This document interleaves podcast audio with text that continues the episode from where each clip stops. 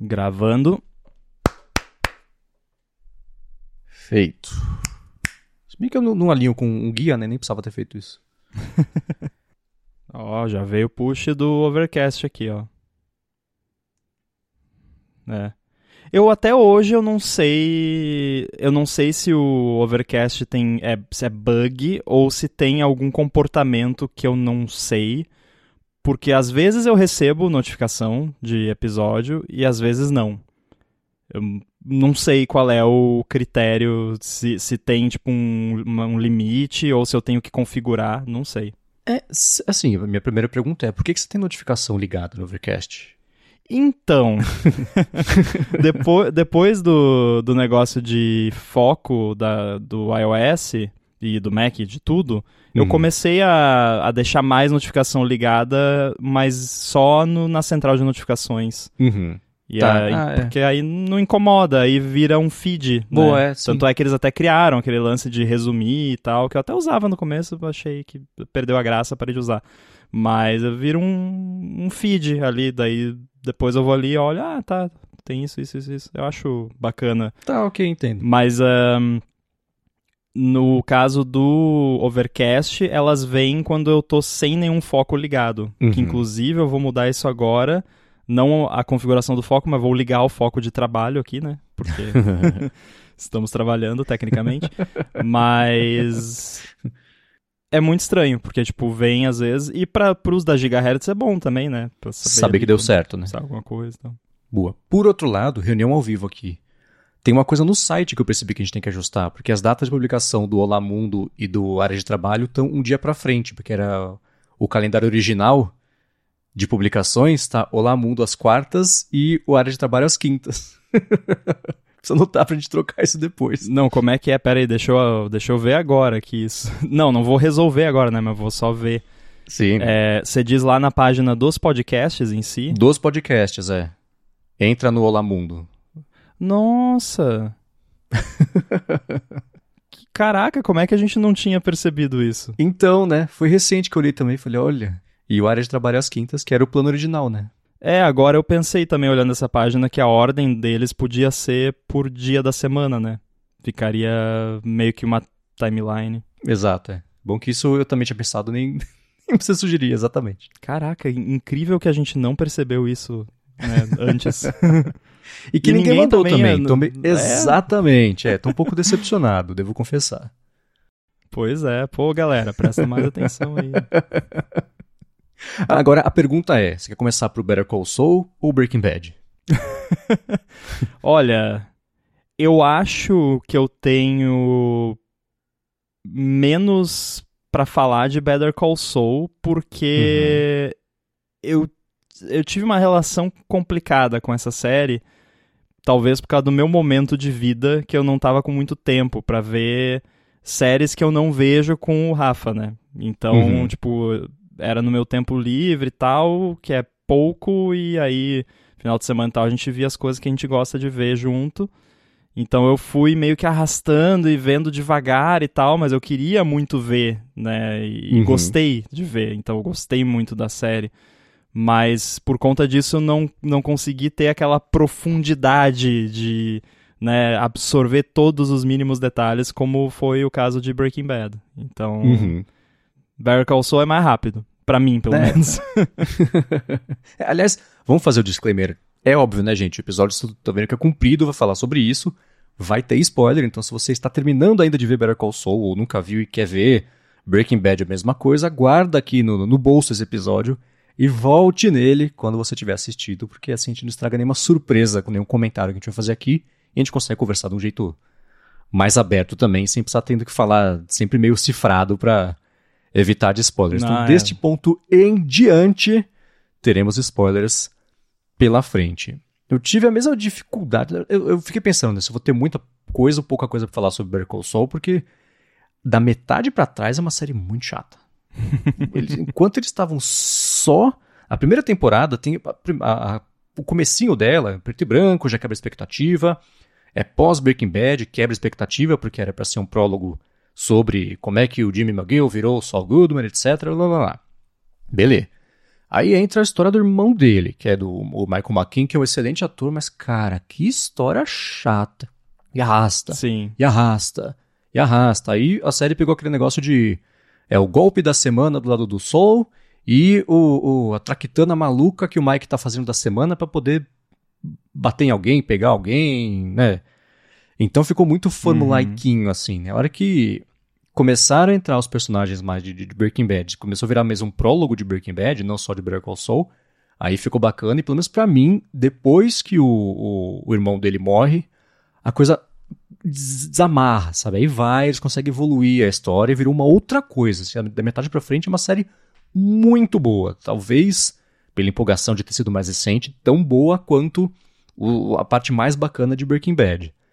Mas, sim, é, de, é, o padrão de falar de uma série, né? Ah, não tô gostando, putz, não, vai lá, investe, é legal. O começo é meio chato tal, você tem que ver umas três temporadas para ficar legal. Falar, três temporadas, é uma vida, uhum. né? Então, sim. esse é o, a parte ruim. A parte legal é que eles não, e conforme a série foi pegando personalidade também, não ficaram se contendo em fazer experimentos de câmera, de direção, daquela coisa que eu acho bacana, a parte mais técnica, né? Fica usando é, split diopter, dependendo da. quando faz sentido usar. Sim. E eu fui vendo acompanhando o podcast também, que é o Better Call Saul Insider Podcast, desde o começo. E é assim, é tão legal quanto ver a série, porque cada episódio entrevista com alguém que conta como é que fez uma cena maluca, uma montagem legal, uma enfim, uma, sei lá, no finalzinho da série. Né? Você terminou de ver agora na viagem, né? Você comentou? Sim, sim, no finalzinho. Na verdade, eu nem sei, eu comentei com você, ah, só falta o último episódio, né? Uma coisa assim. Uhum. E, e, na verdade, quando eu falei aquilo para você, estava errado, que faltava mais uns dois ou três ainda. não sei qual foi o, o bug cerebral que me deu, que eu achei que faltava só o último. Talvez uhum. é porque eu tinha baixado só até aquele, daí, ah, tipo, pode ser. porque eu tava assistindo a viagem, tá, eu tinha baixado no, no, Netflix, no iPad, então pode ter sido isso. Pode ser. Hum. Eu ia comentar que no finalzinho, num dos últimos episódios, que tem aquela cena que começa em preto e branco com as gravatas dele caindo, uhum. e aí elas vão ficando coloridas, e aí fica aquela cor saturada. Não é sendo em preto e branco virando colorido. Acho que é, na verdade, o começo da temporada, né? É, eram gravadas, era tudo meio preto e branco. As gravatas eram só em tons de cinza, aí uma outra gravata era um pouco mais desbotada, eles foram colocando as gravatas aos poucos ali sendo filmadas nas cores que elas são de verdade, não colorido. Uhum. Essas coisinhas assim técnicas que era tem o jeito fácil e o jeito difícil de fazer. Se o jeito difícil for criativo, eles estavam sempre atrás do jeito difícil. Porque aí dá um resultado bacana que um quinto das pessoas vão perceber e um centésimo vai ficar sabendo de como é que eles fizeram, mas é tão legal. eu tenho uma crítica é, que eu acho que é totalmente subjetivo, mas assim, para mim, o negócio do preto e branco cansou no final da série. Hum. É, porque uma coisa é você ter ali uma cena que é em, em, preto e branco, e outra coisa é, tipo, episódios inteiros, praticamente, com aquele visual. Tipo, nada contra preto uhum. e branco como uma estética, é ok. Até tenho amigos que são. Ah, pior que tenho. Mas, assim, é... Não, não tem... Não, é, monochrome não tenho, não. Não tenho nenhum amigo que, que chega e tira a cor, do, né? Enfim, amigos monochrome. Mas, uh, sei lá, cansou. E eu não sei, eu acho que talvez é porque aquele preto e branco deles eu não gostei. Eu não sei se era muito uhum. lavado pro meu gosto. Eu não sei, assim, me enjoou, sabe? Eu, eu, eu, eu fiquei meio enjoado daquele preto e branco. É, e também teve, teve um lance que por um lado é divertido, de, né, quebra de expectativa e tal, mas eles fizeram, e também seria inviável a série toda sem preto e branco, aí eu ia odiar mais ainda, né? Mas é que normalmente o preto e branco é usado para indicar passado, né? Sim. E ali era o contrário, era para indicar futuro, ou o, o depois, né? E, uhum. e eu entendo que talvez seja útil você ter um recurso como esse para deixar claro para quem está assistindo o que, que é antes e o que, que é depois. Porque senão você Sim. se perde, né? Assim como no Breaking Bad, eles usavam amarelo para indicar México. Né? É. então, preto e branco é o, é o depois ali, mas no final me enjoou um pouco, porque era muito tempo com aquele preto e branco que não me agradou tanto. Mas enfim, isso é só um faniquito pessoal mesmo. Uhum. É, eles, é difícil você fazer uma tonalidade em preto e branco que seja característica, né? Se a gente bater o olho em qualquer cena você sabe que é uma cena da parte preto e branco de Breaking Bad, né? De Breaking Bad. De Better, isso vai acontecer o episódio inteiro, tá? Vai. De Better Call Saul, né? E é, é, pra, é, sei lá, é uma tonalidade prata, é tudo meio prateado, né? Só preto uhum. e branco, né? Então, e, mas é aí que tá, aí é com, eu sempre vou na contramão, né? Eu achei legal justamente o preto e branco ser o da trás pra frente, por quebra de expectativa, e é que nem, você tá certo que as, algumas pessoas precisam de um pouco mais de ajuda para se situarem, né? Que nem, sei lá, pega filme, ah, eu tava vendo Blackbird, e aí tem algumas, sem spoilers, mas tem algumas timelines, tem um passado e um presente acontecendo, e aí você sempre tem um personagem que tem um cabelo muito diferente no passado e no presente para você poder entender o que é passado e o que é presente sem confundir as pessoas. Né? Então, geralmente é uma mulher com cabelo muito comprido e muito curto, pronto. Se é curto é numa, numa timeline, se é comprido uhum. é na outra. Aqui não precisaria, porque o, o, o, o Saul Goodman, né, o Jim McGill, no final tá mais careca, tá com aquele bigode, então já tá diferente o suficiente. Mas é, é, é outro exercício criativo, talvez, que eles emplacaram que achei que ficou bacana. E essa também é uma parte técnica que eles comentam é, sobre HDR.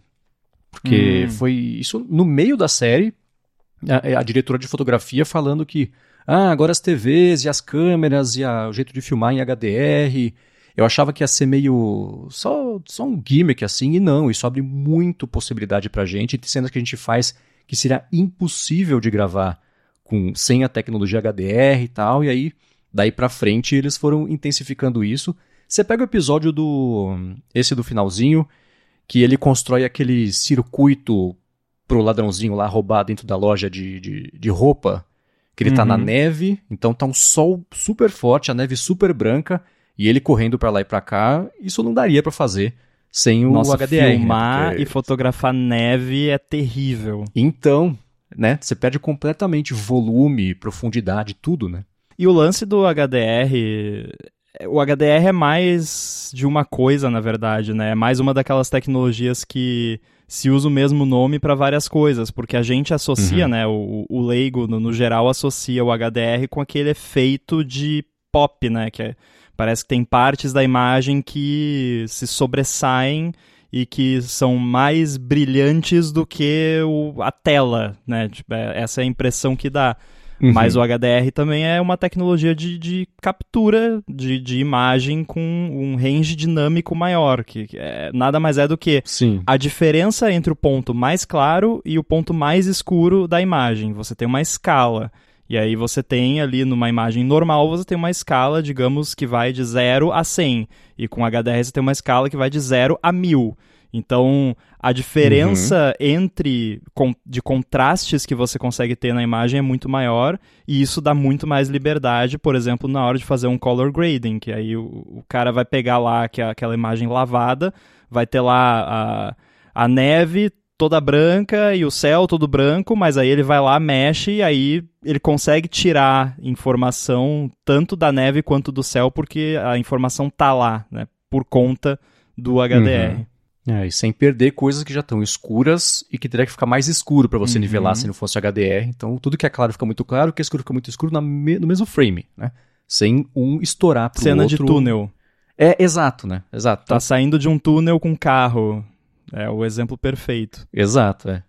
Então, é, esse gimmick do, do preto e branco e colorido, bacana, mas é porque aquele negócio do meu cérebro ficar metade vendo o episódio e metade vendo, putz, como é que eles colocaram essa câmera aí? Nossa, que legal, oh, que bacana, não tá estourando aqui. Como é que eles fizeram isso? Ah, nossa, deve ter sido muito difícil gravar desse jeito e tal. Então, essa é a parte que eu me divirto, às vezes mais do que o episódio, quando o episódio tá chato. a parte do irmão que você falou, eu concordo também. É, que, tanto é que, assim, tem todo um background do, do, dos personagens e tal que você perderia muito se fosse, tipo, começar a assistir a série na terceira temporada, por exemplo, depois que morre o irmão dele. Eu acho que faltaria alguma coisa.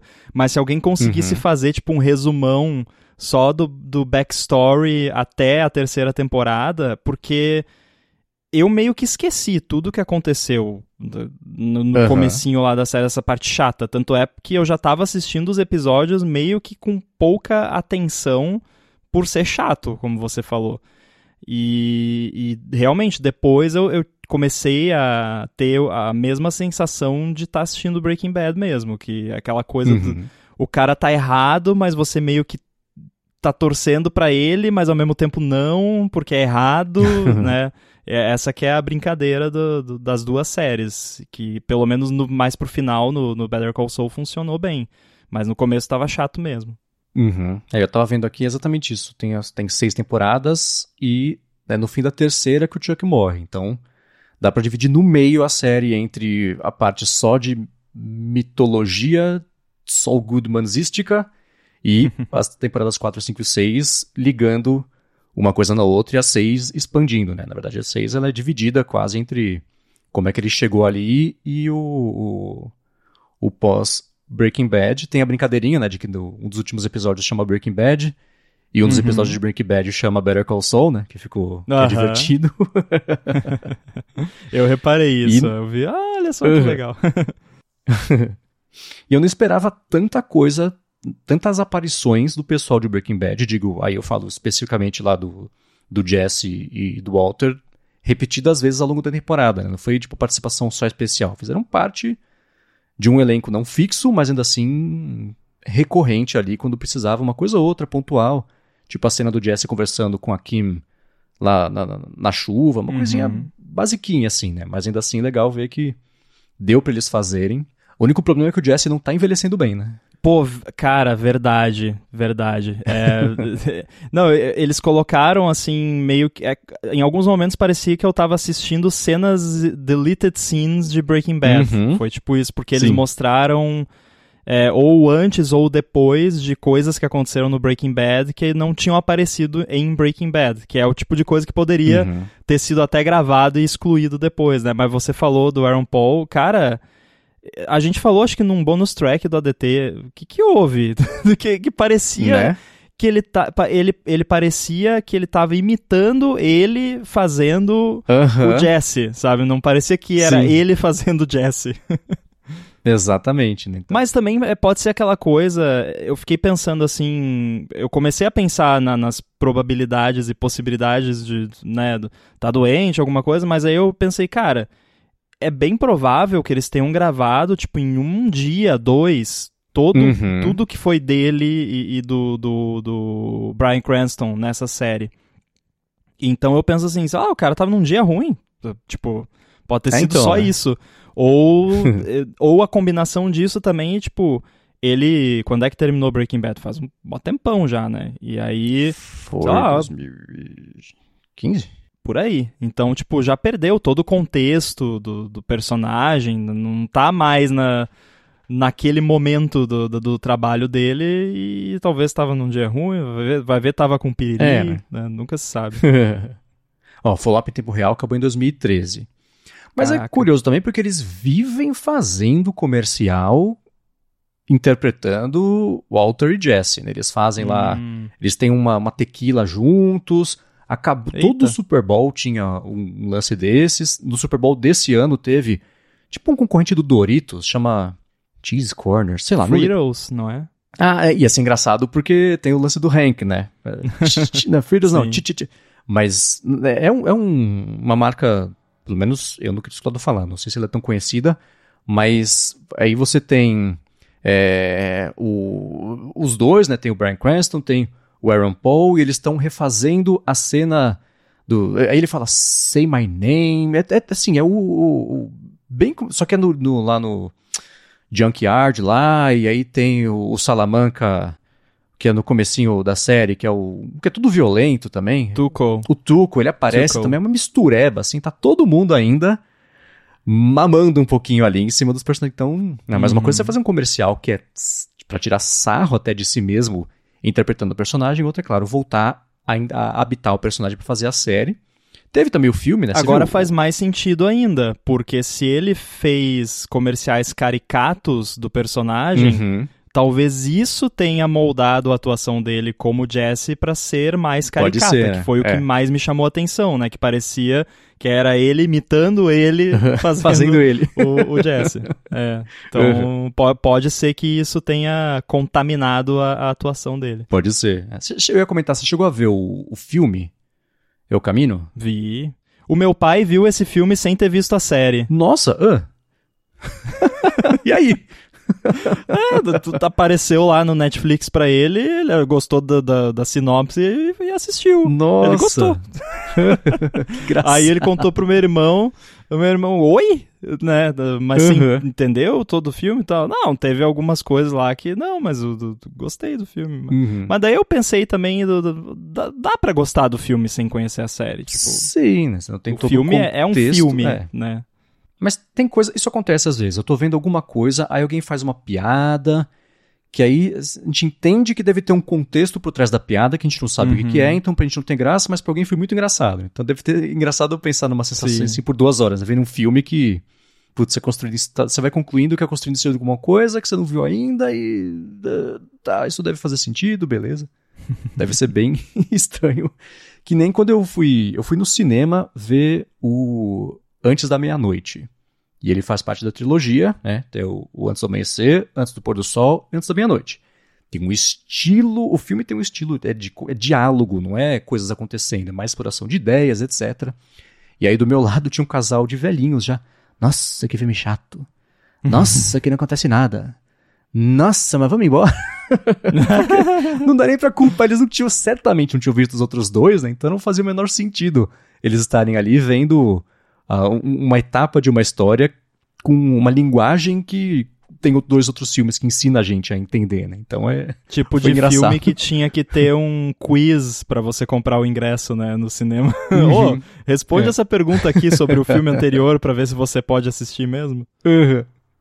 E a- a- os filmes às vezes até tentam resolver isso, né? Você pega, por exemplo, no segundo filme desses três, o a- as primeiras cenas do filme, na verdade, a primeira cena, os primeiros cinco minutos são tipo uma recapitulação do primeiro filme. Porque foi Uhum. tipo 10 anos entre um filme e outro. é pra- vamos lá, vamos. Né, crash course aqui pra quem não lembra, quem não viu, pra fazer sentido o que vai acontecer daqui pra frente.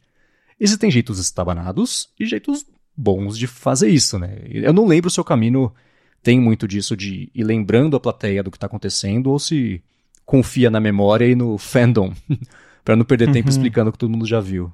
Essa parte eu não lembro. Eu não me lembro. Mas se a gente não lembra, quer dizer que fizeram bem feito, seja lá qual foi a decisão, né? Se fo- fosse ruim, a gente lembraria. É, né?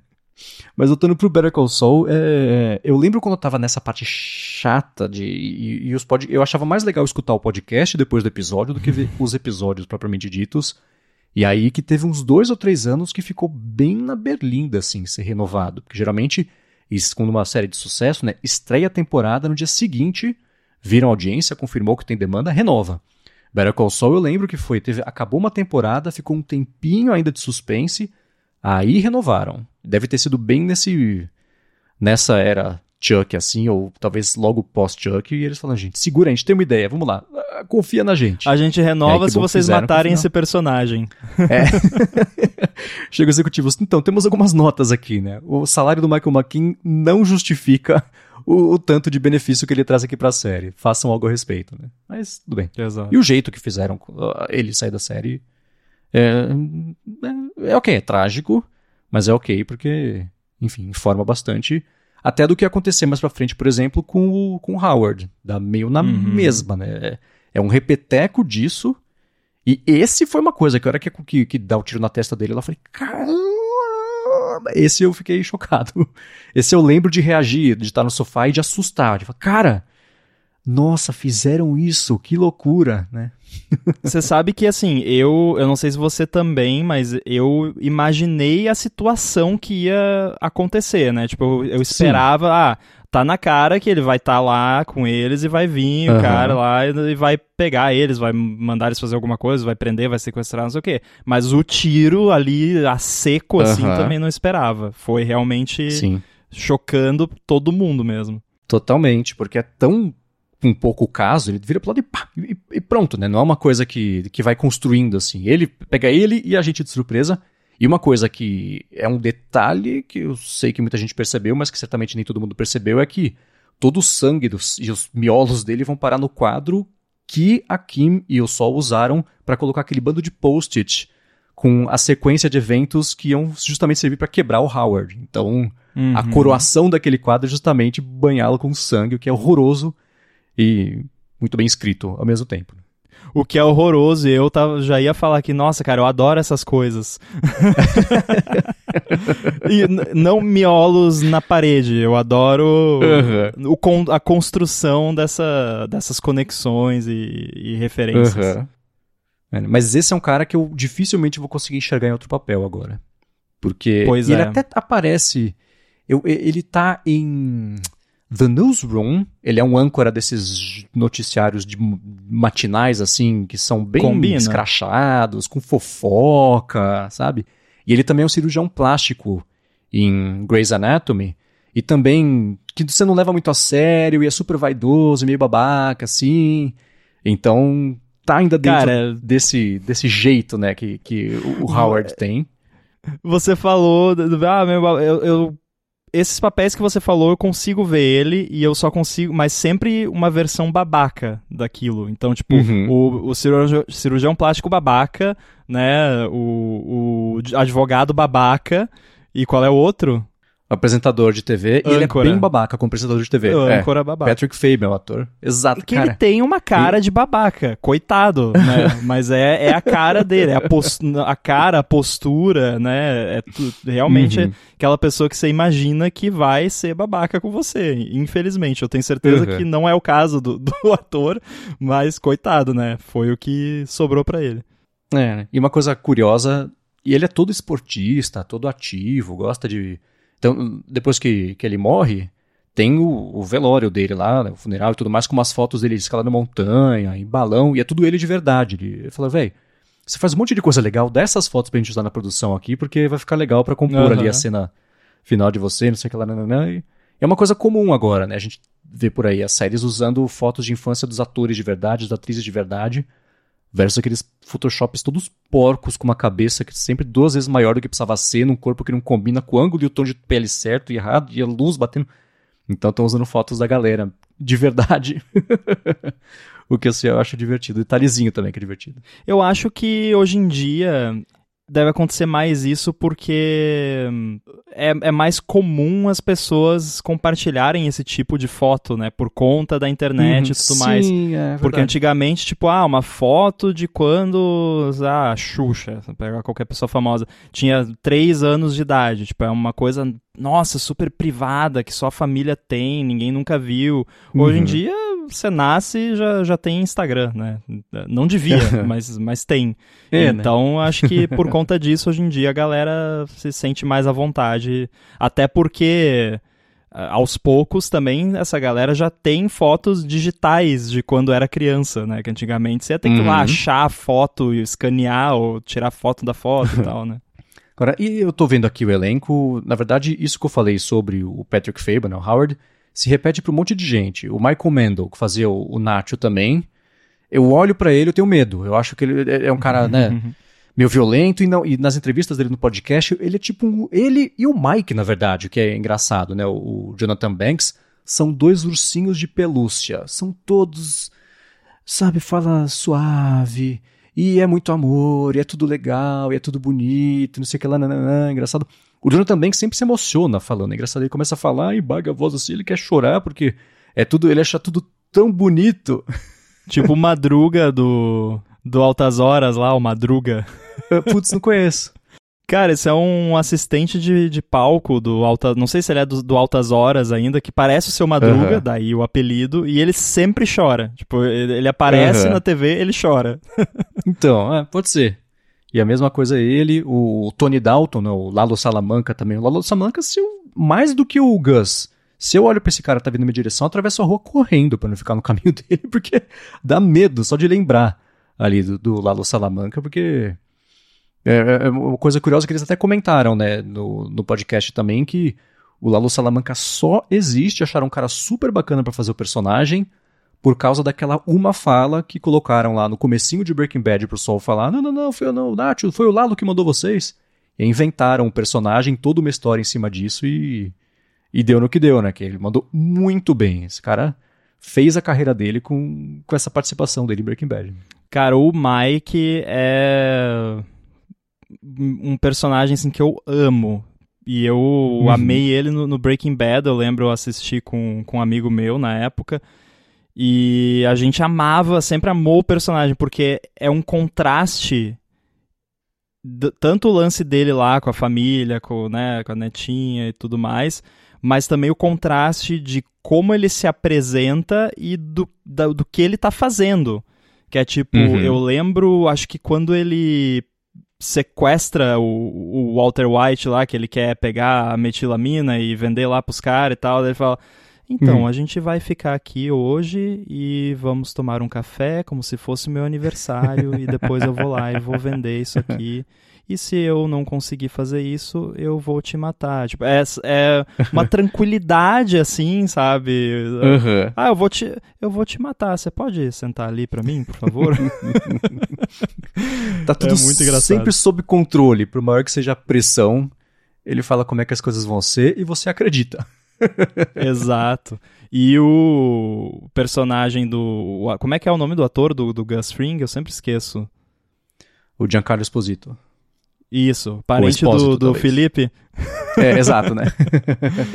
é, eu acho engraçado também, porque ele é, é aquele personagem para mim, assim. E eu, a gente tá uhum. assistindo The Boys, e ele é o cara, uhum. chefão, malvadão da, da organização lá, que é o grande inimigo do, da série, né? E é o mesmo personagem, tipo, é o mesmo.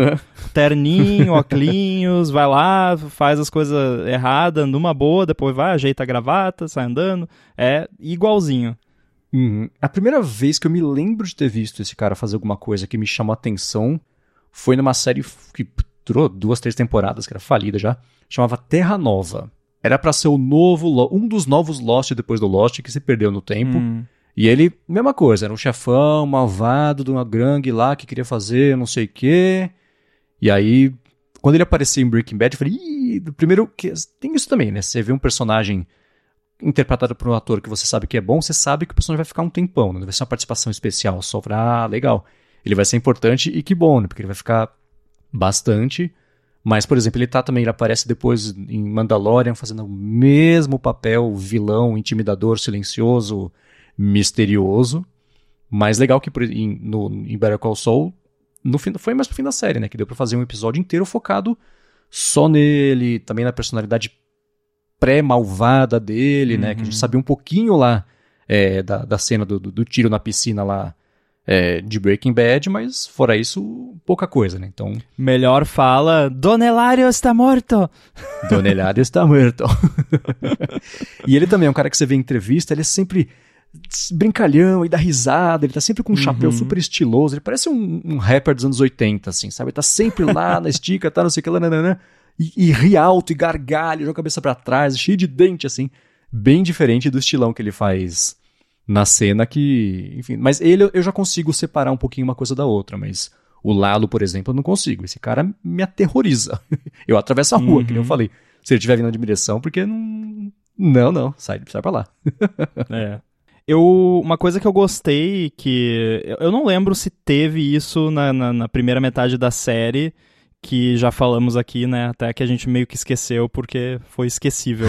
Mas a personagem da Kim, eu gostei deles mostrando o background dela na mais pro final, que explicou muita coisa.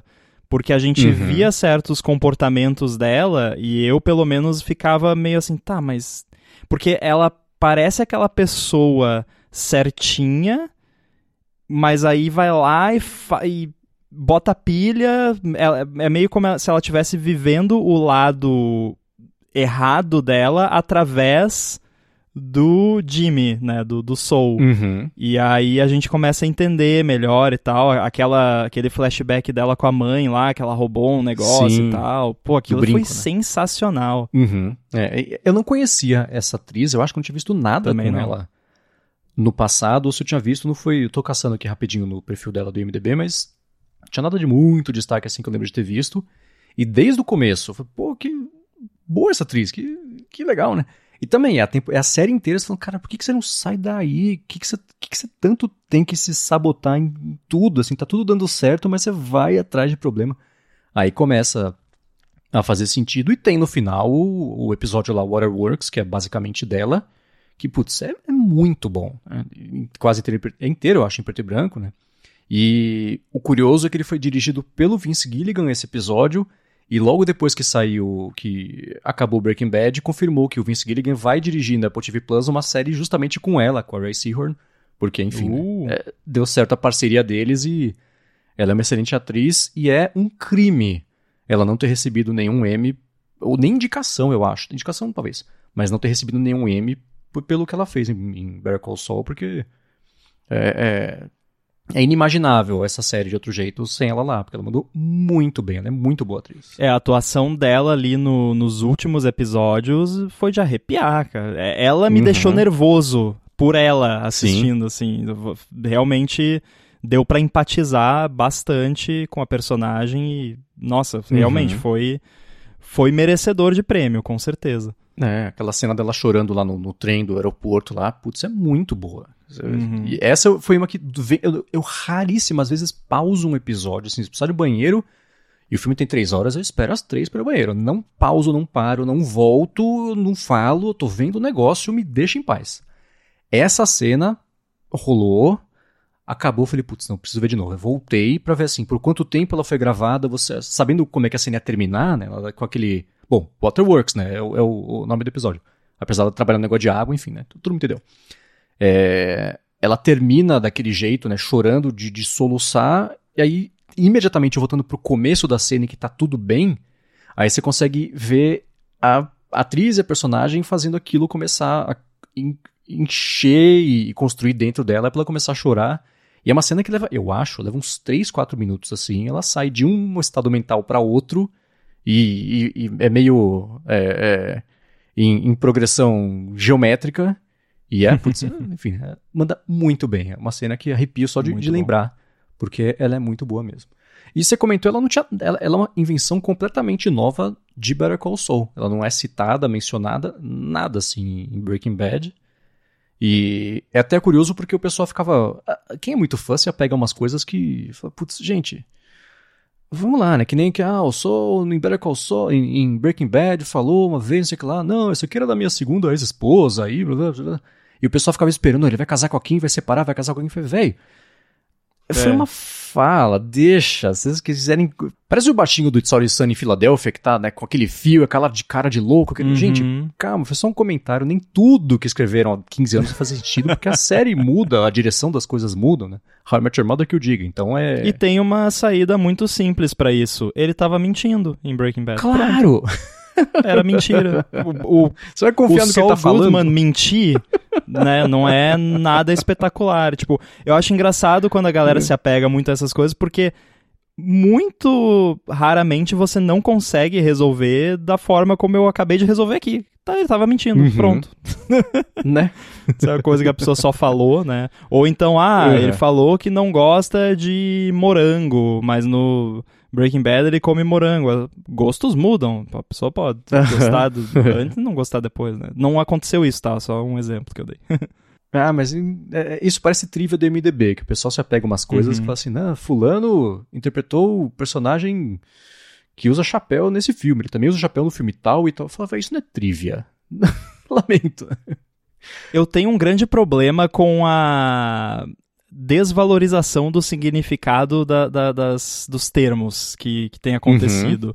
É, um que me incomoda muito é easter egg.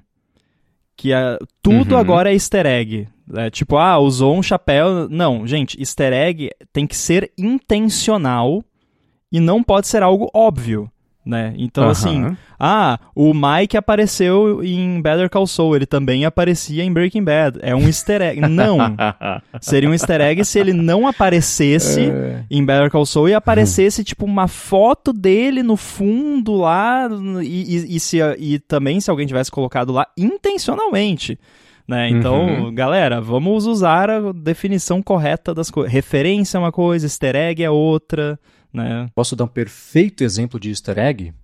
Segunda Pode. temporada de Better Call Saul. As iniciais dos episódios, se você reordená-las, escrevem Frings Back, que é exatamente o que acontece no fim da temporada. Perfeito. Isso é um easter egg. Isso é um easter egg, exatamente. Exato. Normalmente envolve algum esforço para você encontrar. Uhum. É, entendedores entenderão, não é só um- uma escolha de, de guarda-roupa, né? No Breaking Bad tem isso com títulos de episódios, né? É, do 747 Down Over Albuquerque, não? Uma coisa assim? É 747 Going Down Over Albuquerque? A- ABQ, não é que Albuquerque, é, ABQ. ABQ, né? Uma coisa é, é. assim. Sim, é. Uhum. Breaking Bad, você começou a ver desde o começo? Como é que você chegou em Breaking Bad? Porque eu demorei muito pra começar a ver. Cara, eu comecei bem depois. Eu, se eu não me engano, eu comecei a ver, tipo, tava pra sair a última temporada. Então a gente Uhum. viu as, eh, as primeiras temporadas ali meio que deu uma maratonada porque tava pra sair. A, talvez até já tinha saído a primeira parte, que a última temporada foi dividida em duas partes. Sim. Então foi foi mais pra frente, sim. É, eu também. Eu demorei muito pra chegar. Eu lembro. Eu tento. Sem, quando eu engato pra ver uma série, especialmente se a série estiver rolando ainda, especialmente como foi o caso, eu comecei a ver a série. Tava na penúltimo pra estrear a primeira parte da última temporada, então tinha um monte de coisa pra ver, tinha bastante lição de casa pra fazer. Mas eu queria ver pelo menos a tempo de pegar o último episódio no dia do lançamento, ou, ou quando fosse passar aqui no Brasil, Pra não ter nenhum spoiler, não ter nada assim, porque, né, tanto tempo investido para os 45 do segundo tempo, uma notícia, por exemplo, estragar uma surpresa. Então, eu tentei ao máximo, mas você comentou que, por exemplo, Better Call Saul você estava vendo sozinho, né? Então, quando é assim, a gente consegue fazer o nosso o nosso calendário, né? Na época eu tava vendo com, Sim. minha namorada na época não, não tava com a mesma sede que eu pra terminar logo, então te perdeu esse time do último episódio. Eu lembro que passou o último episódio, a gente tava chegando, acho que na última temporada, eu tava começando, mas tava ainda faltavam uns episódios. E eu entrei num. Era no Boing Boing, e aí tava lá o boingboing.net, né? E aí tava lá a primeira notícia. Fãs de Breaking Bad fazem uma festa pós-mortem pra Walter White. Ah. Ah, não. Tipo, é claro que ele tinha que morrer, né? Porque gente- além do, do conteúdo da Cara, premissa é- da série, tudo que aconteceu. Esse tipo de coisa não, não devia ser feita por publicações. Claro, porque, né? tipo, tá, você fazer isso. Tipo, você publicar a notícia, óbvio, né? Publica, mas bota um título que não revela Uhum. o que é, né? É até bom, porque aí vira um clickbait, de certa forma, pra quem já viu, né?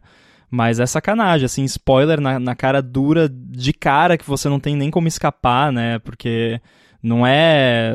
Você não foi atrás, você só viu lá uma manchete.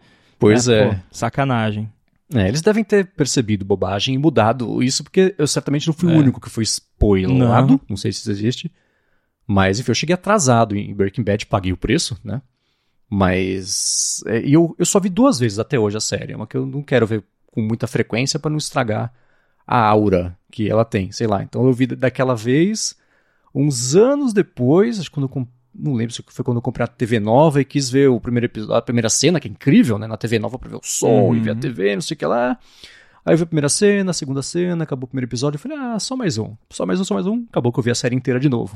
Essas foram Ah, eu, as duas eu únicas vi vezes. também duas eu vi. vezes. E é in- incrível a reassistibilidade de, de Breaking Aham. Bad. Porque eu acho que o- tem jeitos de você fazer cliffhanger, né? Tem um jeito que fica cheesy e tem um jeito que fica bom, que é o caso de Breaking Bad, que é realmente é Uhum. uma coisa que vai além do simples eu quero saber o que acontece, é uma coisa de eu preciso ver o resto, né? Eu preciso continuar vendo. Você não consegue, assim, é uma, é uma parada que realmente atinge num nível subconsciente de preciso saber o que acontece. E outra coisa do formato que, que eu gostei muito também é aquele lance de acho que quase todos os episódios que começa mostrando uma situação e, de- e aí o episódio inteiro vai caminhando para aquela situação. Então o primeiro episódio é o exemplo perfeito disso e é também ousado de certa forma, né? Porque já te joga to- sem contexto nenhum. Tipo, tem um cara no deserto dirigindo um negócio de cueca e tem um cara de máscara e os caras caídos lá e aí ele começa a gravar um vídeo e daí tá, ele vai, vai se matar, o que- o que- né? O que que houve? E aí Uhum.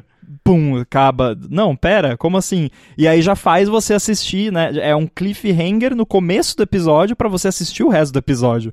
Então é ousado sim. e é genial, porque se, se, se prendeu a pessoa, a pessoa vai querer ver o, resto. E aí uhum. vai lá, né, e, descobre como que chegou, né? E, e é bizarro para mim, é, toda vez que eu penso nisso, e quando eu fui reassistir também, eu pensei, não, mas não é tudo isso no primeiro episódio, não é possível. E, tipo, é muita coisa que acontece em, sei lá, 45 uhum. minutos, não tem nenhuma hora o episódio. E, sei lá, para mim isso é genial, porque, tipo, você conseguir condensar todo aquele contexto do, da vida dele a ponto de você terminar o primeiro episódio já ali é, é bizarro, é impressionante. Uhum. É, ele, tem, ele teve uma matéria que saiu na Esquire faz uns anos que explica por que, que o, o, piloto de Breaking Bad é o episódio mais perfeito já escrito. Eles falam justamente sobre isso, né? que você tem. Eles, no, no podcast, pelo menos, eles falam mesmo, essa primeira cena é um teaser. É um. Sim. É, é, o, é justamente para fazer o, o, gancho, o cliffhanger de, de si próprio, né? Pra você continuar assistindo. Mas que você começa com essa cena, aí vai pra premissa, pro problema e pro começo da solução direto ali, sem perder tempo, não tem cena jogada fora, não tem diálogo jogado fora. Já estabelece muito bem a personalidade de cada pessoa que faz parte ali do, do universo, né? Apesar de que eles, claro, desenvolvem ao longo da série. Mas ainda assim você tem o Hank brincalhão meio explosivo, potencialmente violento, você tem a escada. A cena do café, já... o, da, o café da manhã, que é, acho que é a primeira cena depois disso, já Sim. também já, já você já entende perfeitamente quem é Skyler, quem é o Walter Jr. e quem é o Walter White. Tipo, uhum, ele é o pai total. de família, né, que meio que só tá, né, deixa a vida me levar. A, a Skyler é aquela mãe, né, certinha tal, um pouco controladora, isso já fica claro, porque ela tá fazendo todo mundo comer veg bacon. E uhum. o Júnior é o adolescente, né, ranzinza e engraçado. Uhum. Então é, eu vou deixar na descrição aqui, para quem quiser ver. ler essa matéria, porque ela é, ela é, muito boa mesmo. E, putz, esse é um cara, tem, sei lá, tem... Quando eu penso em Breaking Bad, eu acho que eu já falei sobre isso, é uma série que é perf... Não tem um... Quer dizer, tem um episódio desperdiçado, que é o episódio da mosca, que é feito lá pelo... Esqueci, não me veio agora o nome do diretor, que gosta de subverter expectativas, etc., que é o cara também do Knives Out. Tirando esse episódio, é uma série que não tem um, uma, uma fala fora do lugar. Tudo tem um propósito certinho para acontecer. Até coisa tipo a Marie, cleptomaníaca lá, vai nas casas que estão uhum. pra alugar e sai roubando coisa, né? É, todo mundo sabe o certo, sabe o errado, às vezes acaba fazendo errado e a pessoa não consegue evitar fazer errado. Tá na natureza dela. Então, até isso que é meio cretino, fala, putz, lá vai, ela roubou outra colher. Tá bom, já entendi, podemos passar? Não, isso vai fazer sentido, nem que seja pra, lá na frente o personagem perceber que ele próprio tem o certo e o errado e ele né, vai fazendo bobagem. Mas a insistência da. Que, que, na verdade, sim. A insistência em fazer a Skyler ser primeiro a régua moral e depois a, a consciência pesada é uma coisa que, pra, especialmente vendo na segunda vez, para mim pesou. Aquela pessoa falou, ah, mais uma cena com a Skyler. Mesma coisa, né? cara, tá bom, já podia ter passado de um jeito um pouco, não sei, mais rápido, mas o intuito é incomodar, né? Então, Sim. tem isso também, né? Ela, por exemplo, o negócio dela, tá, tá grávida, tá fumando. E aí a véia do lado do carro lá acha ruim ela só fecha a janela, sei lá o que ela faz, e, e continua fazendo errado. Então todo mundo tem esse certo e errado. E, e, desde o começo eles já mostram que todo mundo vai ter que lidar com isso, tanto por parte do Walter quanto por si próprio, por mais inofensivo que seja roubar uma colher lá no, no, no Open House. Lá. No caso da Skyler, é, foi feito para incomodar, como você disse, né? E até de certa forma para incomodar a gente especificamente que está assistindo, uhum. porque entra num momento em que a gente tá Breaking Bad também, né? Uhum. Porque é o mesmo problema do que eu falei do, do Better Call Saul, que você sabe que tá errado, vo, mas você meio que torce para que dê certo, né? Uhum. Para aquela pessoa que tá fazendo a coisa errada. Então ela entra pra nos incomodar também. Pô, como assim, né? O que esse cara tá fazendo? E, uhum. e eu lembro que outra qualidade para mim também de, de, Breaking Bad é conseguir criar situações extremamente complicadas e absurdas e conseguir solucionar essas situações sem tipo, ah, não, ele fez isso aqui e beleza, sabe? Não é Uhum. que tem muita série, muito filme e tal que cria situações absurdas que resolve meio que com mágica. Às vezes, Aham. literalmente, aí se for essa proposta, tudo bem, né? Mas às vezes não, às vezes é uma coisa que né, é um drama e tal, e resolve as coisas num passe de mágica com uma solução, né? Tipo, é, e no caso ali, o que pra mim era meio que assim. Como que vai resolver isso era ele revelar pra ela o que ele estava fazendo, né? Uhum. Que por um bom tempo ela não sabia de, né, de nada, desconfiava que tinha alguma coisa estranha. E, e é estranho também porque a gente vê ela questionar ele, e aí ele né, começa, não, mas o que, que você, você acha que eu tô te traindo? O que, que é? E ela, não, eu não acho que você tá me traindo. E daí a gente começa a pensar, tipo, tá, mas se não é traição, o que, que é, né? É, Uhum. Tanto é que eh, talvez muita gente que assistiu essa série tinha alguém que conhecia que estava envolvido em alguma coisa complicada e não sabia e começou a desconfiar, talvez, né?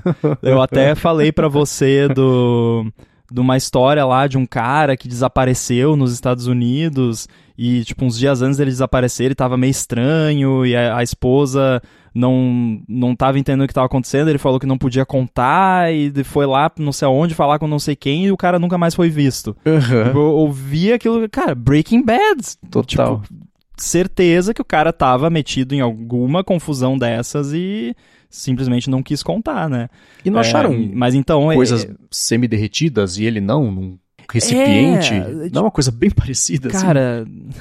Sim, não, e aí ele trabalhava num lugar, ele era, acho- se eu não me engano, engenheiro químico, trabalhava numa empresa lá que, que mexia com coisa química e eles tinham uns tonéis lá com ácido, é, e aí acharam alguns pertences dele dentro do ácido, mas não acharam nenhuma evidência de que o corpo dele teria sido dissolvido naquele mesmo negócio. Então é, tipo, é muito Breaking Bad a história. Uhum. É, mas toda essa volta aqui é pra falar que eu acho incrível como eles conseguem criar situações absurdas e, e- e solucionar elas, mas não de uma forma mágica e não de uma forma que não tem nenhuma consequência. Sempre Uhum. tem consequências, né? Até o lance lá do. é, do- da, da fugue state dele, né? Que ele vai andando pelado lá no mercado pra fingir que teve um, um piripaque lá e, e- e se escapar lá da situação. Até aquilo né, que poderia ser visto como uma solução meio mágica pro problema, não, porque tem consequências Sim. aquilo. Aham. É, isso é verdade. Isso é uma coisa que, sei lá. Um, For All Mankind, por exemplo, sofre desse problema. De novo, sem dar spoilers, assim. O bicho tá pegando, tem 18 coisas dando errado o episódio inteiro ou as semanas e não tem jeito de resolver isso nos 3 minutos que faltam do episódio, mas resolvem. Acontece alguma coisa, fica tudo bem pra todo mundo e pronto, e passou. Episódio seguinte começa uma outra história e fala, cara, nada é sério. Né? Sério que eu digo assim, nada é, é grave numa situação dessa se tudo a gente sabe que vai desfazer esse nó puxando ali magicamente e beleza, vai tudo voltar ao normal. E tem isso mesmo, cada detalhe, tipo no lance do livro lá do. do do que ele acha Walt no banheiro. Whitman. É uma coisinha do Walt Whitman, exatamente.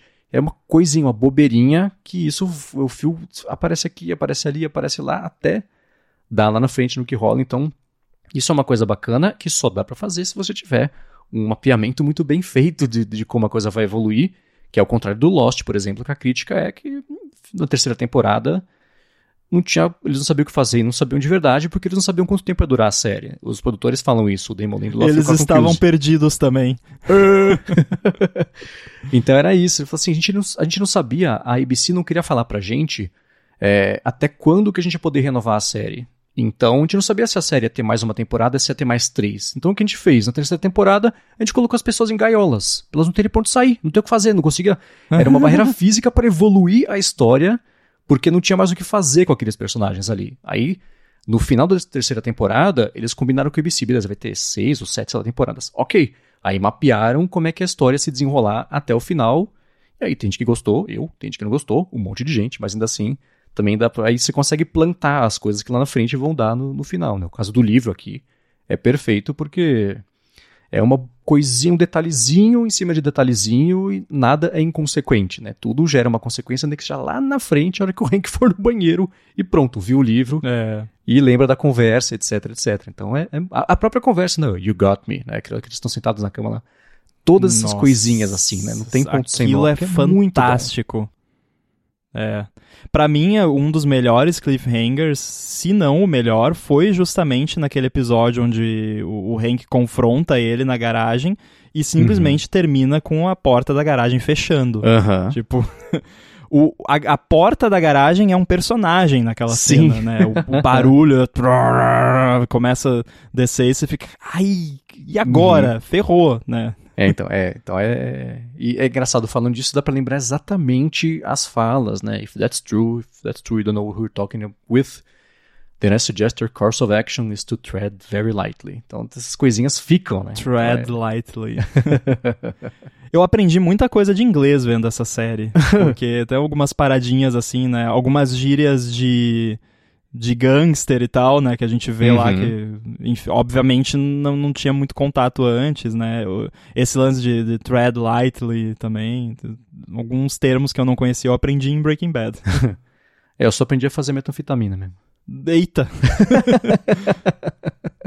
É brincadeira, a BIM, É. NSA, é, fecha aí, Não, não, não tá precisa. louco? Não, não, tô brincando. Uma coisa curiosa de, de Breaking Bad é que a série não existiria se não fosse o sistema de saúde dos Estados Unidos, né? é. Você já viu a tirinha do Se Breaking Bad fosse no Canadá? Não, não vi. É exatamente isso. Deixa o assim. link aí nas notas. É, vou deixar- é tipo isso, assim, primeira cena. Primeiro quadrinho.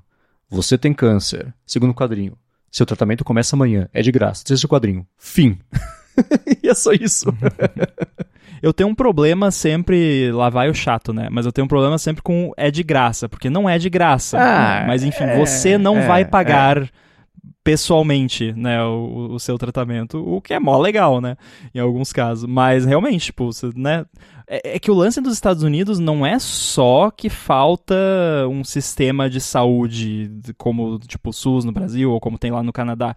É todo um lance de, tipo, porque aqui no Brasil não é incomum você, eu, pessoas normais pagarem o seu próprio plano de saúde. É Uhum. de boa. Lá é um negócio que é caríssimo e, e é só a empresa que, que tem e a pessoa tem que ter pela empresa. Tanto é que quando a gente, né, galera de desenvolvedor e tal, que, que vira indie, um dos grandes perrengues é plano de saúde. E é uma Uhum. coisa que nem passou pela minha cabeça aqui quando eu tava pensando em sair da empresa e virar independente e tal. Primeiro que você não é obrigado a ter um plano de saúde. Se você não tiver, você usa o sistema público ou, né, paga as, as paradas.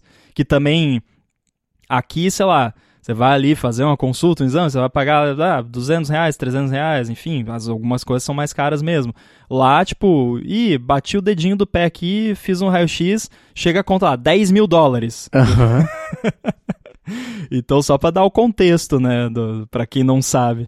Tem no- um dos filmes do Michael Moore, acho que é o Sequel, que é justamente sobre. Vai comparando com o Canadá e etc. Um cara. A a história é mais ou menos isso. Um cara tá fazendo jardinagem lá na casa dele. Aí o negócio corta dois. amputa dois dedos dele. Ele vai pro hospital com os dedos no gelo. Aí fala assim: tá, vai custar 60 mil dólares. Ele fala: puta, não tenho 60, eu tenho 30 mil. Fala: tá bom, escolhe um dedo. Então, é bem assim. então a coisa meio. Perfeito. é, acontece assim, né? E é isso, tem. Outro dia apareceu também uma. Uma mulher que teve o parto lá no hospital, fez tudo eletivo por fora do exame e cobraram até a tipo, enfermeira segurando o bebê, 50 dólares. Não sei o que lá, não sei o que lá, não, não, não. Nossa. 30 do- Então vai isso, né? Fica impossível. Assim, se a pessoa quebrar o dedão do pé, ela pode ir à falência nos Estados Unidos, porque o bicho pega lá. Não é brincadeira, não. Eu é, fiz a cirurgia do apêndice quando era criança, né? Hum. Muita gente faz, né? Bem, bem comum. Então, acho que eu tinha uns 10 anos de idade, fiquei, acho que uns 3, 4 dias no hospital. Na época não era laparoscopia ainda. Hoje em dia você faz laparoscopia, acho que você sai no mesmo dia. Uhum. Aí, enfim, fiquei lá e tal, beleza. Aí meu pai foi me buscar. Aí a gente tava no carro, na, naquela parte do hospital que tem normalmente que separa na porta do hospital, né? Pra, pegar o paciente e tal. Aham. Aí ele tava indo pra sair com o carro e veio uma freira, que o hospital lá era de, de freiras, né? E, Uhum. e foi tudo particular na época. Aí ela veio correndo que faltava pagar, acho que, sei lá, um real, uma coisa assim, de uma água quente que eles tinham Nossa. encomendado lá um dia que tinham esquecido de cobrar.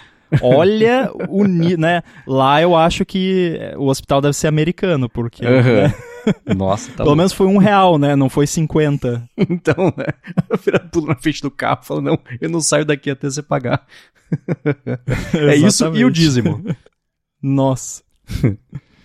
Agora, você já tinha visto, ou lembrava de ter visto coisa com Brian Cranston antes de Breaking Bad, não? Não, não lembrava nada, assim, aí depois eu, eu comecei a reparar que ele já tinha feito algumas paradas e tal, mas não tinha entrado no meu radar até Breaking Bad. É, então, também não. Eu sei que o pessoal lembrava dele que ele era o pai do Malcolm, de Malcolm in the Middle. Eu nunca vi Malcolm Uhum. in the Middle, então, não, né? Aí eu fui atrás, porque você sabe, todo mundo que tá ouvindo sabe que eu adoro esse tipo de coisa. Depois que eu comecei a gostar, Uhum. etc., eu fui atrás, o que, que mais esse cara fez? Deixa eu ver as cenas, não sei o que lá. Aí eu lembrei que eu já tinha visto ele em Seinfeld, ele é um dentista que sai com a Elaine algumas vezes, e tinha acabado de ver ele também em How I Met Your Mother, que ele é um dos chefes do Ted, que é um cara principal lá. E o curioso é que é, ele voltou a aparecer em How I Met Your Mother enquanto o Breaking Bad ainda estava no ar e mudaram um pouquinho a personalidade dele para ele ser um pouco mais assustador. No começo ele tá desenhando um prédio lá que é super fálico e é toda, toda a piada toda é essa, ele, ele é ele é babaca, mas não é intimidador, ele só é babaca. Aí, a hora que ele volta lá na frente na série, ele fala de um jeito assim, e olha, grave, e aí todo mundo fica com medo, então ele pede uma coisa, a pessoa não faz, ele pede de novo, com aquele jeito Walter White, aí as, as pessoas fazem, então mudaram um pouquinho a personalidade dele, e engraçado que o, o Bob Odenkirk, que é o, o Sol, né, ele também tá em How I Met Your Mother, dele eu lembrava, porque ele é um cara, mas o, o jeito dele existir é um pouco mais caricato, né, ele, ele é mais comediante do que ator, o Bryan Cranston é ator também, além de, de, de fazer coisa de comédia. Então, dele eu lembrava mais, mas o Bryan Cranston, ele faz muita coisa boa depois, e é legal porque ele eu não consigo olhar e falar, ah, Walter White. Trocou o papel, ele, ele é até uma pessoa que não, que não muda muito a fisionomia. Sei lá, você pega ele. Ele tá em Trumbo, por exemplo, que é um filme excelente que é sobre um roteirista fantasma. Tipo, ele escrevia roteiros para secretamente para outras pessoas levarem o crédito e essas pessoas sempre ganhavam- o Oscar de melhor roteiro. E ele não podia falar que era ele que estava escrevendo, porque tinha todo um Caraca. lance de banimento, comunistas, americanos, aquela confusão toda, né? Uhum. E ele tá excelente em Trumbo. Ele, não tá, ele tá com um bigode lá, um óculos, mas beleza. Ele tá em Your Honor, que é uma série recente, é do Paramount Plus. A primeira temporada é muito boa, a segunda eu aguentei 20 minutos, falei, não precisa ter segunda temporada. Então, ainda tá rolando essa segunda temporada. Não, eu peguei o, o trial do, do Paramount Plus porque Hum. eu, eu pensei. A gente tava conversando aqui, o Rafa não lembrava de ter assistido todos os filmes do Indiana Jones. E eu já tinha assistido todos, mas queria reassistir porque esse ano vai ter filme novo, é, que provavelmente não vai ser muito bom, mas enfim, va- vamos com a expectativa baixa que de repente surpreende. Aí, ah, vamos assistir, pá, Paramount, né? Fui lá, peguei o trial, não tem Indiana Jones no Paramount Ah, bom. Plus. Eu achava que eu ia ficar muito bravo, porque não faz nem 48 horas que eu comprei o pacote inteiro no, na Apple TV de todos os filmes do Indiana Jones pra fazer a mesma coisa, ver tudo, Pois é. relembrar a tempo do filme novo e falar, putz, só Foi o que eu fiz. Então, beleza. Exatamente, foi o que eu fiz. É, aí eu fui lá e peguei no, no aluguel lá mesmo, porque comprar, tá- a diferença de valor não é tão grande, mas sei lá, não É. faz diferença pra mim ter na, na biblioteca. Mas enfim, foi engraçado, porque eu jurava que ia ter, né, no Uhum. Paramount Plus. Nada. Enfim, mas não tem, não. Mas dá uma chance pro Your Honor, é uma primeira temporada muito boa. A minha impressão é que ia ter só uma temporada. E deu tão certo o primeiro, porque tem o Brian Cranston, já chama atenção, né? E a história é legal, né? Tem, é meio novelinha, mas é legal. E aí fez tanto sucesso que acho que eles inventaram uma segunda temporada que não tinha nem por que fazer, assim, não- eles, aí, eu vi, eu falei, Hum. putz, tá, entendi, estão tão espremendo onde dá aqui, onde não tem onde espremer, eu desisti. Mas a primeira temporada é muito boa, vale ver, Your Honor.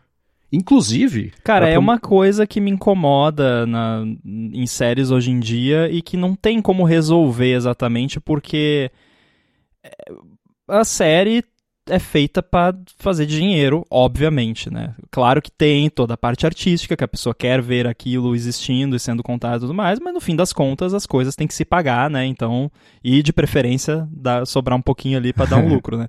É, mas me incomoda muito esse lance hoje em dia das séries não terem fim. E isso é chato, porque... Uhum tá, tudo bem, você foi lá, criou a série tal e, pô, tá fazendo um sucesso, vamos continuar, vamos continuar, vai dar mais dinheiro. Vai... Cara, faz outra, sabe? Se você é bom, você tem mais cartas na manga, né? Não precisa ficar repetindo. E aí você cria coisas como The Walking Dead, por exemplo. Que uhum. eu parei de ver, sei lá, na terceira temporada porque eu desisti. E aí eu tô com o mesmo medo agora de The Last of Us ter o mesmo destino, embora primeira temporada tenha sido ótima, mas é aquela coisa. Tá, tem já uma previsão de quando isso vai acabar, né? Claro que ali tá atrelado ao jogo e tal, mas pode rolar, né, um Game of Thrones. É, exatamente, exatamente. E aí eu não sei se ainda é um spoiler, não é, mas o que eu vi por aí é que a, o segundo jogo pode ser que vire mais de uma temporada em The Last of Us. Então, também devem dar uma esticada o que eu concordo, maior preguiça, né? É tudo, é, se deu certo, é legal, que bom. Não é legal que isso existe no mundo agora? Vamos partir pra próxima, né? Cara, imagina se tivessem esticado Breaking Bad. Pô, uhum. mó grana, não sei o que. Ah, vamos continuar, vamos fazer mais duas, três, quatro, cinco. Não sei, a gente não estaria falando. Esse episódio uhum. não existiria. Não teria é. sido a série que foi. O próprio Better Call Saul é um, assim, é a exceção que comprova a regra de que spin-offs são péssimos. Você tinha. E de coisas grandes. Arquivo X, por exemplo, eles têm, têm três personagens lá que são personagens satélite em relação à série, que eles são conhecidos como The Lone Gunman. E aí tem o arco deles ao longo de Arquivo X, acabou Arquivo X, resolveram fazer a série de The Lone Gunman, porque quando eles apareciam de vez em quando, era super legal, mas eles não conseguiam aguentar um episódio inteiro, que dirá uma série inteira com mais de uma temporada. Então é óbvio que deu errado. Joey, Friends, né? Friends acabou, resolveram fazer Joey. Deu traço, série horrorosa, né? A mesma coisa. Então, Sim. e Better Call Saul começou assim, né? Foi assim, putz, mais uma série Sim. que vão tentar ali ordenhar o salvaram. É, salvaram. Mas, geralmente, você pega Star Wars, por exemplo, né? Que tá expandindo cada vez mais lateralmente e isso é um personagem que manda bem pronto. Agora vai virar uma série só desse personagem porque ele apareceu no episódio e gostaram. Né? Então, fica... dá para entender por quê, né? Incentivos, mercado de streaming tem que ter catálogo, etc, etc, etc. Mas do lado de cá, eu acho que cada vez mais a gente fica mais em cima do que, que é feito porque é uma história que merece ser contada, o que, que é feito só para ter mais uma coisa pra galera vê enquanto assistir enquanto dorme Netflix. Oh, você tá aí, né? Que você comentou esses dias na DT, que é o aviso mais triste do mundo, mas. Star Wars mesmo, é. já tá puxando. Teve filme que já foi cancelado, série que já foi cancelada. Antes de começar, uh, na pré-produção, o Rogue Squadron, por exemplo, que é, foi anunciado com maior né, festa, etc. Aí foi adiando, adiando, adiando, cancelaram. E era com. Como é que chama a diretora, que ia ser a. Era a ex-mulher do James Cameron, que fez o The Hurt Locker. Daqui a pouco eu pego o nome dela. Então, ah, não lembro. É, é gente boa para fazer a série, ainda assim. Então, tem uma, um, um contra-ataque rolando disso aí para dar uma enxugada. Pode ser, né? A treta toda de corte de custos da indústria, etc. Mas tem muita coisa que só existe porque o streaming quer fazer mais alguma coisa, não porque é uma boa história que merece ser contada. É, e tem formatos de série, eu acho que se funciona melhor esse tipo de coisa. Por exemplo, uma série que tem um formato tipo House, onde cada episódio tem uma história completa, e aí, claro, você tem a história dos personagens principais que vai se desenvolvendo ao longo do, daqueles episódios, mas você consegue esticar mais um, uhum. uma série que tem esse formato do que uma série que é só dos personagens ali da série, que não é onde cada episódio fecha. Uhum. Então, não dá para esticar um Breaking Bad, um Better Call Saul é. que não funciona. Exato. E eu confundi as diretoras. Péssimo, né? Quem ia dirigir o Rogue Squadron foi a, era a Patty Jenkins, que fez recentemente a Mulher Maravilha.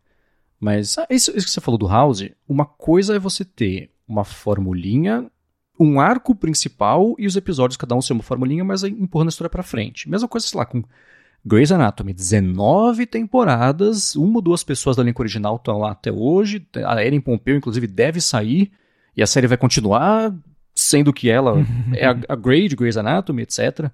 Então, mas uma, ainda assim funciona, é uma fórmula, é uma novela. É um, é um novela do uhum. jeito mais, que eu digo, mais de, de, linha de produção, de você fazer uma história por semana para o pessoal deixa o cérebro do lado e assiste, e não é um problema isso. Tem coisas que a gente, a gente vê assim. Eu pensei é no.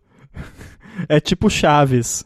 é, exato, exatamente, né? Você pode ver fora da ordem, mais ou menos, né? Mas ainda assim.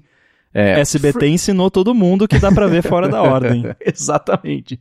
Friends no começo. Friends levou umas três temporadas para começar a virar uma, virar uma coisa serializada. Eram histórias completamente aleatórias, com, com pouquíssima evolução de personagem, etc. Depois virou uma série, né? Mas você pega um, um exemplo ruim disso, é a série Shrinking, que tá no Apple TV Plus agora. Que eu não quero, de novo, sem spoilers. É uma série. Até porque eu nem comecei ainda, uhum. então. Tá, é, do jeito mais Mas eu, eu já vi possível. o trailer, então tá, tá de boa.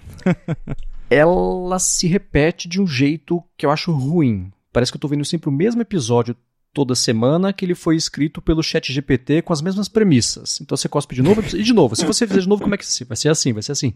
Então isso acaba se repetindo um pouco. Uhum. Fala, putz, você tem, você tem 10 episódios. Faça o seu melhor trabalho. Se esse é o melhor que você consegue fazer, beleza. Mas vamos lá, espreme mais um pouquinho, dá para contar uma história mais bacana, aproveitar esse tempo que você tem, o dinheiro que você tem, aproveitar o nosso tempo para entregar uma coisa mais bacana, que é justamente o que foi com Breaking Bad, com Better Call Saul da metade para frente, né? Uhum. E com uhum. tantas outras coisas bacanas que pontuais, aconteceu, ó, existe, ó que legal, bacana, pronto, próximo, vambora. Senão vira um é. cover de si mesmo, é o um problema. Agora, voltando a, a Breaking Bad, eu lembrei de um lado da, da história que quando apareceu pela primeira vez eu não entendi muito bem. Eu, eu, eu comecei a, a sacar melhor do que se tratava aquilo depois, à medida que foi se desenvolvendo, que foi o Elliot e a Gretchen, lá, o, os amigos uhum. ricos, né? Porque Sim. você vê aquele lance, ah, vai ter essa festa aqui, acho que era aniversário do, do Elliot, né? É Elliot, né, o nome dele uhum. na, na, série. É... é... tenho quase certeza. É, eu, Gretchen eu tenho certeza porque é Gretchen, daí a gente tem a nossa Gretchen aqui no Brasil e Sim, é, é né? marcou. e ela tá em Friends, a atriz. Pois é. é. Então, ah, tem aniversário dele lá, vamos lá e tal, e aí você fica, tá, mas o que, que tem a ver isso aí? E aí você vê, né, que a Skyler tá conversando lá com ele, daí ele chama o Walt, você entende pela conversa deles que eles têm ali já um histórico, né, de bastante tempo, uhum. e você vê também já desde o começo ali que tem alguma coisa estranha, né? Existe um elefante na sala. Sim. Que ninguém quer falar, né, aquela coisa. E aí ele puxa lá, pô, vem trabalhar com a gente, não sei o que, não sei o que, ah, a gente tem um ótimo plano de saúde, né? Aí, aí a cara, né? Ah, não, né? Mas isso foi, quando eu vi essa parte da, da, da série originalmente, eu, eu, pensei só, ah, tá, são uns amigos ricos lá que ela tentou descolar um, uma ajuda ali, e ele, orgulhoso, não quis aceitar. Mas daí uhum. depois você entende, né, que ele teve uma questão amorosa envolvida ali. Essa foi uma coisa que é a parte novelinha, uhum. eu acho, de, de, Breaking Bad. Não que seja ruim, que seja só. É, entra na categoria de putz, dava pra ter polido um pouquinho mais. Tem uma história um pouco mais criativa do que, ah, estão brigando por causa de uma mulher, né? Mas, mas tudo bem. Ainda assim. É, passa. eu concordo, mas eu acho que pode ser também uma coisa assim, como que explicaria a total negação dele de querer aceitar ajuda, sabe? De tipo, que tá, beleza, uhum. ah, ele é só orgulhoso, mas pô, você tem que ser muito orgulhoso a ponto de, sabe? então tinha que ter alguma treta grave que vai além da razão, né? Porque se fosse só, Sim, ah, eles okay. eram sócios e desfizeram a sociedade e tal, porque discordavam em alguma coisa, não é emoção forte que chegue pra pessoa não querer, tipo, pô, o cara vai salvar sua vida, né?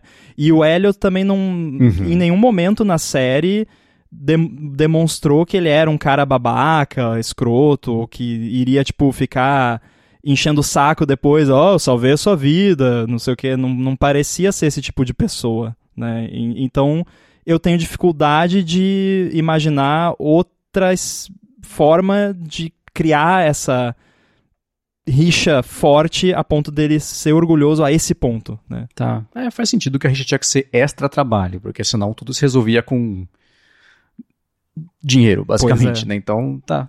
Ok, tô mais convencido agora. Uma coisa que eu ia puxar lá atrás, que talvez Breaking Bad não existiria se não fosse justamente Arquivo X. Porque um dos episódios mais, assim, aleatórios, mais memoráveis que tem de Arquivo X é um justamente em que quem é o, o alienígena da semana é o Brian Cranston e foi um dos episódios dirigidos pelo Vince Gilligan. Então foi a primeira vez que eles trabalharam juntos e saiu a faísca lá. E aí, quando o Vince Gilligan resolveu fazer Breaking Bad, ele falou, putz, já sei. Uhum. E, e cutucou lá o Brian Cranston e, e rolou. Então, se não fosse Arquivo X, talvez esse episódio também não existiria. Quem é que eu vou botar de cueca na- nessa cena aqui, né? Quem que eu sempre quis ver de cueca? Já sei. Inventei uma série pra fazer isso. Nossa, tem coisa melhor. tá? Então, né? Se pelo menos fosse uma cueca bonita, né? É, Tava à venda a cueca dele, eu acho, faz um tempo. Teve um leilão, alguma coisa assim, Não, obrigado. né?